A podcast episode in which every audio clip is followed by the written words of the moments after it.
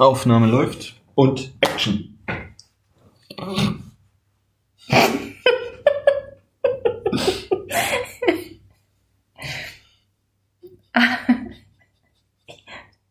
ja, leg los. Ja, ich kann nicht beim Lachen. Oh. Ja, ich versuche das Hallo perfekt hinzukriegen.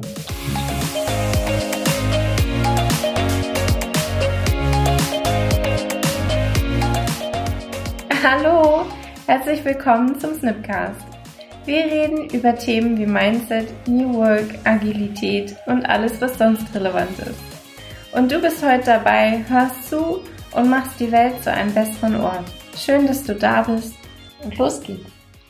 Ja, Genau, ja, jetzt sind wir hier. sehr schön. Jetzt sind wir hier abgelenkt. Cool. Janina, weißt du, was heute das Thema ist? Fokus. Nein, was ist heute Fast. das Thema? Okay. Was ist heute das Thema, Henrik? Rollen. Wie Rollen? Rollen. So ähm, wie das- diese, die man zum Yoga benutzt. Nein, nein, nein. Die, die unter den Tisch drunter kommen. Räder also. Ja, ich glaube, der Fachterminus ist tatsächlich Rollen. Also auch das, was du unterm Stuhl hast. Auf Arbeit. Oh, so ein Dreh, bei einem Drehstuhl, Bürostuhl. Ja, das sind Rollen. Okay. Ja. Okay. Und was haben meine Rollen unterm Stuhl mit Agilität oder Kultur oder New Work oder sowas zu tun? Gar nichts. Oh, gut. Glaube ich. Okay. Denn äh, Das wird eine kurze Folge heute. yes. wir nehmen uns doch immer eine kurze Folge vor und dann artet es irgendwie aus. Das stimmt. Und es gibt durchaus noch andere Definitionen davon, die ich jetzt auch nicht im Kopf habe. Und wir können ja trotzdem versuchen, oder nein, wir versuchen ja nicht, wir machen, einfach eine, unsere eigene Definition davon herzuleiten. Also in Wovon? einem, von Rollen, in einem Unternehmenskontext oder Teamkontext oder ähnliches habe ich eben auch Rollen. Und das bedeutet, ich habe eben Menschen, die bestimmte Funktionen zum Beispiel einnehmen. Ah, du meinst also Verantwortlichkeiten und sowas. Nicht? Ja, doch, natürlich. Und ich dachte mir, das ist ein, ist ein gutes Thema für heute, da wir ja schon über dein Po sehr ausführlich gesprochen haben. Und das ist für mich eine dieser Rollen. Und ich dachte mir, es ist für dich als Zuhörer sogar noch viel, viel besser, wenn wir einfach mal das Ganze so ein bisschen sortieren. Gucken, was gibt es so für Rollen und wo gehören die in etwa hin. Ich möchte heute nicht tatsächlich jede Rolle genauso vertiefen, wie wir es mit dem Product Owner gemacht haben. Das können wir dann in weiteren Folgen zusätzlich noch machen. Oder hieraus wird jetzt eine Riesensession. Und ich möchte es trotzdem irgendwie so ein bisschen durchmischt haben. Und ich will gleichzeitig, dass, falls wir jetzt zum Beispiel über den Scrum Master sprechen, der auch, glaube ich, auch schon ein paar Mal erwähnt wurde, dass jeder, der uns hört, das gut einordnen kann. Mhm. Wo gehört der so in etwa hin? Dann würde ich vorschlagen, fangen wir mit den drei Rollen aus dem Scrum Guide an. Finde ich gut. Finde ich richtig gut. Okay, der Scrum Guide äh, spricht zumindest in Agilität bis Scrum betrifft von drei Rollen. Ich behaupte sogar von vier Rollen. Und vier Ja. im Scrum Guide. Ja, cool, oder? Ich glaube, ich glaub, das ist, das fällt nicht jedem auf. Ah, Da ist nämlich noch eine Rolle mit drin, die ich zumindest als Rolle ansehe. Vielleicht ist es gar keine, das können wir ja gleich klären. Ja. ich glaube, ich weiß, was du meinst. Okay, reden wir erstmal von den dreien, Ja. die ich gerade im Kopf Ja. habe. Da haben wir auf jeden Fall den Product Owner. Ja. Mein Po oder auch meinen Carsten. Ja. Über den haben wir drei Folgen schon gesprochen. Ja. Also der Produktverantwortliche, der in meiner Welt im Wesentlichen priorisiert, was für das Produkt zu tun ist. Mhm. Da gibt so ein bisschen die Richtung an. Der gibt die Richtung an, der bringt die Vision mit. Ja, Mhm. Okay. Gut, eine weitere Rolle, ich habe sie ja auch gerade genannt, wäre der Scrum Master. Zumindest im Scrum Guide gibt es logischerweise einen Scrum Master. Das wäre jetzt so ein Mensch, der sich um Scrum kümmert. Deshalb heißt er so, oder nicht? Oh, das ist kurz gerufen jetzt. ja. ja. Ich übersetze das ganz gerne mit Methodenverantwortlicher. Das ist für mich die Rolle, die in einem Team existiert, um vor allem auf Prozesse und Methoden zu schauen und diese mit den anderen im Team dazugehörigen Personen möglichst permanent optimiert und da auch neue Impulse reinbringt und eben das Ganze wirklich regelmäßig verbessert. Ich finde es ganz cool, dass das als extra Rolle zumindest im Scrum Guide geschaffen wurde oder ich finde es auch im Kanban, da heißt es dann eben anders und ähm, also ich finde es in verschiedensten Sachen wieder und das sehr gut, weil ich glaube, das wird ansonsten in einem normalen Projekt durchaus mal übersehen, auf die eigenen Prozesse zu schauen.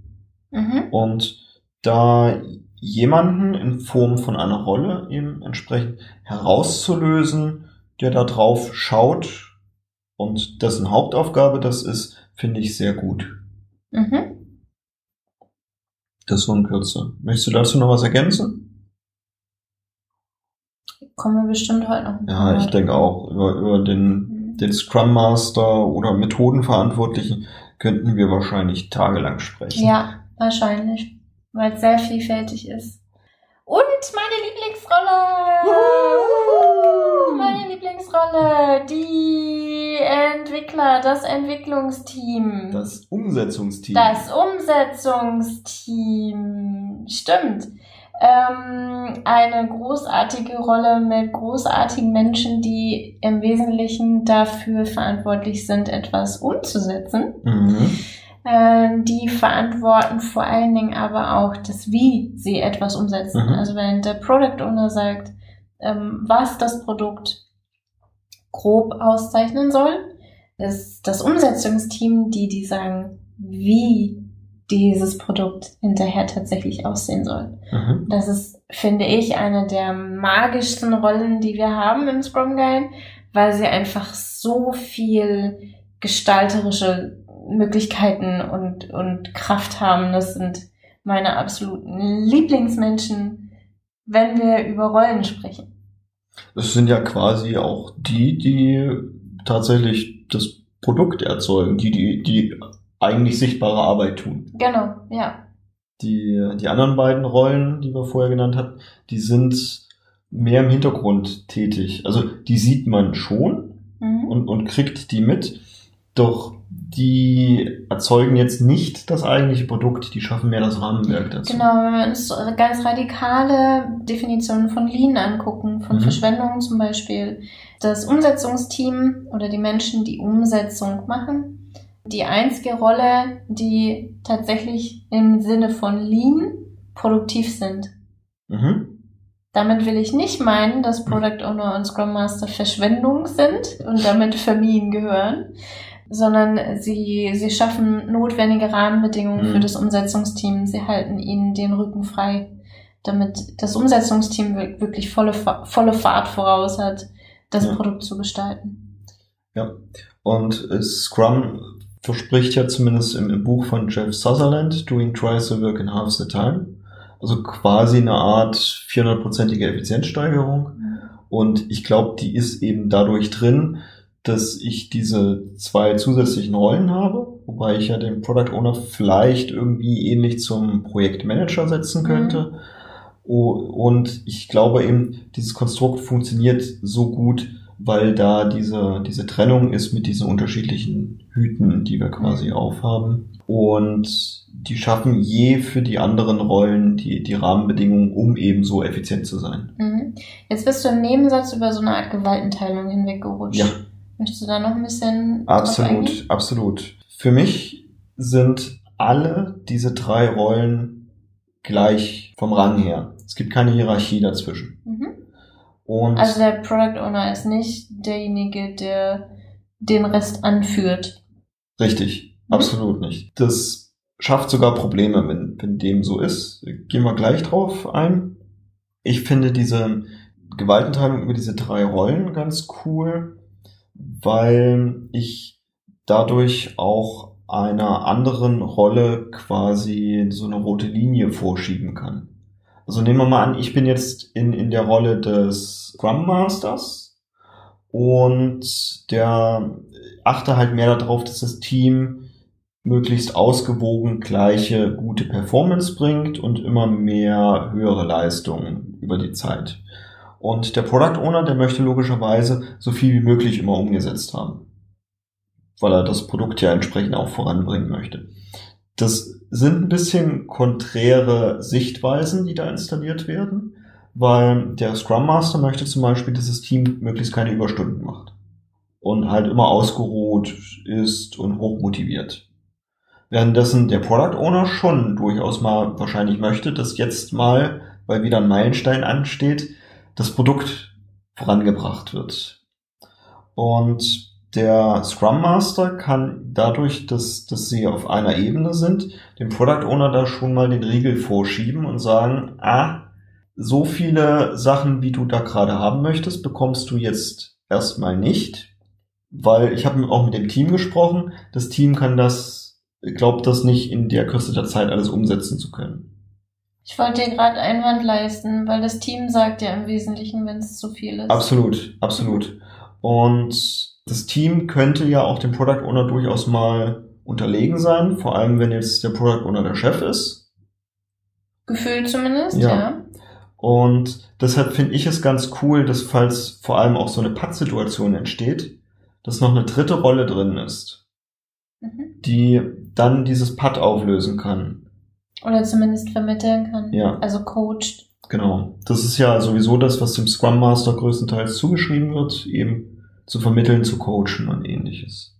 Und auch vor allem die anderen Rollen darin auszubilden, was, was sie je zu tun haben. Mhm. Dementsprechend ist wahrscheinlich auch der Scrum Master eine super anspruchsvolle Rolle, vor allem wenn es dann später oder allgemein so, so ein Agile Coach wird, oder Agility Coach. ah ja, der Hundetrainer. äh, weil wenn ich die anderen Rollen coache, muss ich ja schon wissen, wie diese Rollen entsprechend gelebt werden. Mhm. Nur dann kann ich es ja den, den Rollen entsprechend vermitteln. Dafür müsste ich, also wenn ich jetzt möchte, dass mein Product Owner priorisiert, sollte ich schon wissen, wie Priorisierung funktioniert. Mhm. Sonst kann ich es ihm ja schlecht beibringen. Das ist so dieses, es ist gut, einen Schritt voraus zu sein und es ist völlig okay für jemanden, der Scrum Master anfängt, erstmal nur auf die reinen Methoden zu schauen und zu sagen, okay, ich setze jetzt erstmal alles um, was ich in der Literatur so finde und bekomme dann wahrscheinlich schon ein gutes Ergebnis. Okay, jetzt hast du den Product Owner, das ist so eine Art Projektleiter, dafür haben wir drei Folgen, mhm. was den Projektleiter vom Product Owner unterscheidet. Aber ich verstehe zumindest mal grob, in welche Richtung der Product Owner geht. Und wir haben den ähm, Scrum Master, das ist im Wesentlichen ein Coach. Auch da kann ich mir vorstellen, was so sein Verantwortungsbereich ist oder welche, welche Form von Funktion er mhm. hat. Und jetzt sagst du aber trotzdem, es gibt keine Hierarchie, weil für ja. mich äh, ist jetzt so ein bisschen die Frage, was macht jetzt das Umsetzungsteam da? Wo mhm. hat denn das Macht oder mhm. Verantwortung? Wofür? Das weißt du sogar am allerbesten. Ja, jetzt habe ich aber die Frage gestellt. Jetzt musst du Richtig antworten. clever. das Umsetzungsteam ist vor allem, das sind die Experten schlechthin. Das ist auch ganz wichtig beim, beim Staffing eines Teams, dass ich mir vorher halt Gedanken mache, in welche Richtung mein Produkt gehen soll und dass ich mir genau dafür die Experten reinhole und denen auch die, die Macht zugestehe, da Entscheidungen zu treffen. Also weder der Scrum Master noch der Product Owner oder die Product Ownerin und die Scrum Masterin fällen Entscheidungen darüber, welche Technologie zum Beispiel verwendet wird. Mhm. Also wenn ich bargeldloses Bezahlen umsetzen möchte, mit, also in meinem Produkt, weil ich einen kleinen Laden konzipiere. Mein Produkt ist ein kleiner Laden und eine Teilaufgabe davon ist bargeldloses Bezahlen. Dann gebe nicht ich als Scrum Master oder als Product Ownerin vor, wie dieses System umgesetzt wird. Ich kann, ich kann Anforderungen stellen mit, ich möchte, dass es kontaktlos ist. Ich möchte, dass es schnell geht binnen Sekunden. Solche, solche Rahmenbedingungen kann ich mit reingeben. Nur ob das jetzt am Ende über PayPal, Klarna, äh, Mastercard, Visa oder wie auch immer umgesetzt wird oder Apple und Google Pay. Das ist übrigens ist, unbezahlte Werbung. Ja, deshalb habe ich gleich auch mehr genannt. ist dem Team überlassen. Okay. Und ich kann eben noch so Rahmenbedingungen mit reingeben, wie ich möchte mindestens 90 Prozent unserer Kunden damit abdecken können. Dann kann das Team sich hinsetzen und gucken, okay, wenn jetzt 90 Prozent unserer Kunden eine Visa-Karte besitzen, das ist wahrscheinlich der sinnvollste Wert, dieses Verfahren über Visa abzuwickeln. Und ob das jetzt an einer Bezahlstation wird oder ob da so, so ein kleines Touchpad rübergereicht wird oder ob jemand nur in irgendeine Kamera zwinkert oder whatever. Das obliegt dem Team. Also die haben die komplette technische Hoheit, würde ich sagen. Weil das sind die Fachexperten, das sind die, die sich damit auskennen und die das auch vor allem den ganzen Tag machen. Mhm. Du hast was implizit erwähnt, was ich jetzt nochmal vor. Ich habe richtig viele Sachen implizit erwähnt. Okay, weil etwas, was was ich gerne vorhergehoben haben möchte, ja. also jetzt hier meinen gelben Highlighter ansetze. Ja. Das Umsetzungsteam ist selbst organisiert. Ja. Wenn ihr, liebe Leute da draußen, wenn du dein Team kontrollieren musst oder anweisen musst im Sinne von wer tut was, dann hast du die falschen Leute da sitzen. Ja. Das ist, klingt voll radikal, aber ich sehe das immer wieder bei, bei Teams, bei denen Selbstorganisationen nicht funktioniert. Es ist entweder sind die falschen Kompetenzen da im Sinne von, es werden plötzlich Kompetenzen gebraucht, die vorher nicht im Team gewesen sind und es wird die Anforderung daran erstellt, dass plötzlich irgendwer Experte ist über kontaktloses Zahlen und das Team hatte keine Zeit, diese Kompetenzen aufzubauen. Mhm. Oder es gibt ein Vertrauensproblem auch dazu haben wir schon zwei Folgen aufgenommen, also mhm. hört euch das gerne nochmal an. Vertrauen ist super wichtig für Selbstorganisation und ein Umsetzungsteam funktioniert nur dann, meine Perspektive, wenn sie selbst organisiert sein können. Mhm. Hiermit ist mein gelber Stift, mein Highlighter zu Ende. Ja, okay. Ich möchte ganz gerne noch erwähnen, währenddessen die Product Ownerin und die Scrum Masterin je eine Person ist, die diese Rolle ausführt, ist es beim, sind es beim Umsetzungsteam mehrere Personen. Mhm. Das ist vor allem darin auch nochmal wichtig. Ich würde sogar jeder Person immer nur eine Rolle zuordnen. Mhm. Also die Product Ownerin ist nicht im Umsetzungsteam tätig. Das haben wir in den Product Owner Folgen schon abgehandelt. Das gleiche gilt auch für die Scrum Masterin die ist nicht im Umsetzungsteam tätig. Mhm. Kann gerne bei fachlichen Besprechungen noch mal ein bisschen Know-how reingeben, falls zufällig noch was vorhanden ist, weil, weil man gerade erst gewechselt hat oder wie auch immer. Ja, ich gebe dir recht. Ich gebe dir recht. Dazu folgendes Erlebnis. Ja. Ich bin im Herzen Scrum Master. Das habe ich auch bereits schon mehrfach erwähnt. Und mir passiert es immer wieder, dass ich in eine Scrum Mutti, eine bemutternde Rolle abrutsche, indem ich mich fachlich, indem ich lerne, mich fachlich über das Produkt auszukennen. Einfach dadurch, dass ich bei Refinements anwesend bin, bei diesen ganzen ähm, Besprechungen, technischen Besprechungen anwesend bin, weiß ich früher oder später relativ viel fachlich mhm. über das Produkt. Und ich mich dann einmische in Refinements, Fragen stelle, zum Beispiel, weil das Umsetzungsteam von sich aus nicht auf diese Fragen kommt, aus welchen Gründen auch immer, führt dazu, dass äh, wenn ich nicht da bin oder ich ähm, das Team wechsle, dass das Umsetzungsteam hinterher planlos ist. Das ist eine falsche Selbstständigkeit vom Umsetzungsteam. Ja. Deswegen würde ich so etwas immer vermeiden. Mhm. Das lässt sich durch eine einfache Regel, glaube ich, umsetzen, in dem das Ziel des Scrum Masters sein sollte, sich selbst überflüssig zu machen. Ja, das stimmt. Das, also, nicht, dass ich das jemals schon erreicht hätte. Also, schon so in dem Sinne, dass das komplette Team ohne mich funktioniert. Und es ist auch für mich unglaublich befriedigend zu sehen, dass das Team natürlich besser funktioniert, wenn ich da bin. Ja. Und das größte Kompliment ist, wenn sie sagen, sie wollen, dass du da bist. ja, ja, sehr cool. Okay. Der PO oder die PO ist eine Person. Die Scrum Masterin ist eine Person. Umsetzungsteam sind mehr Personen. Ja, Und jeweils niemand von denen hält eine andere Rolle zusätzlich inne. ja, Also ein Umsetzungsteam ist nicht gleich PO und nicht gleich Scrum Master oder umgekehrt. Ja. Oder Scrum Master nicht gleich PO. ja, Das hat alles ganz unterschiedliche Konsequenzen, Seiteneffekte, raten wir dringend von ab. genau. Und diese drei Rollen bilden ein Team Mhm. zusammen.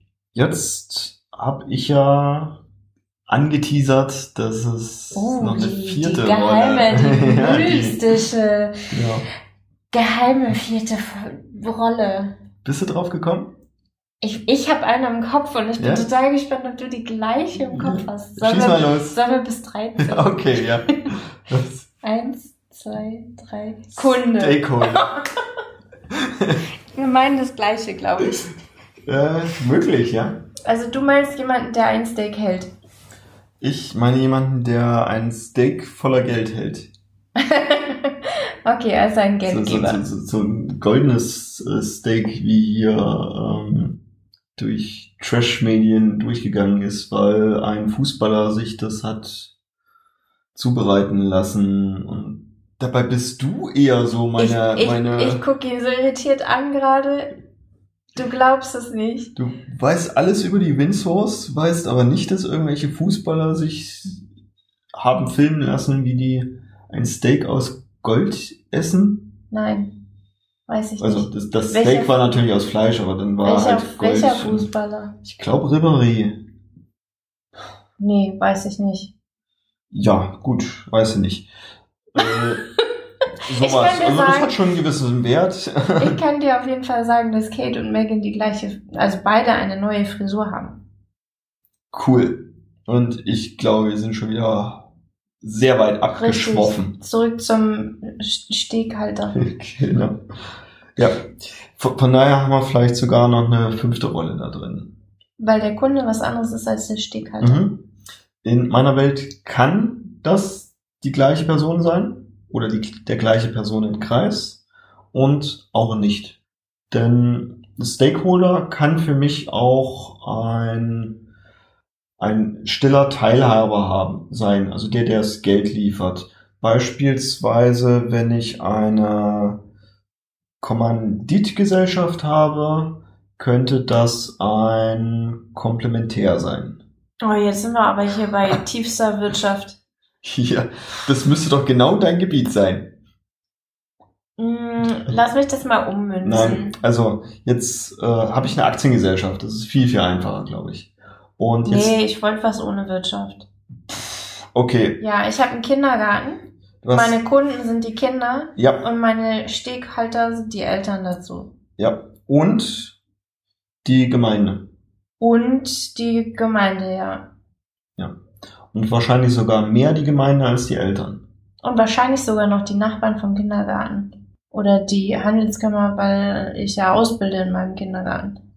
Genau. Okay, also die Und Stakeholder sind eine deutlich größere Gruppe als Ja. die Kunden, also meine Kinder im Kindergarten. Und ich unterscheide die halt, weil ich muss die unterschiedlich bedienen. Mhm. Die Kinder interessiert jetzt relativ wenig, ob ich meine Finanzen für meinen Kindergarten im Griff habe. Stimmt.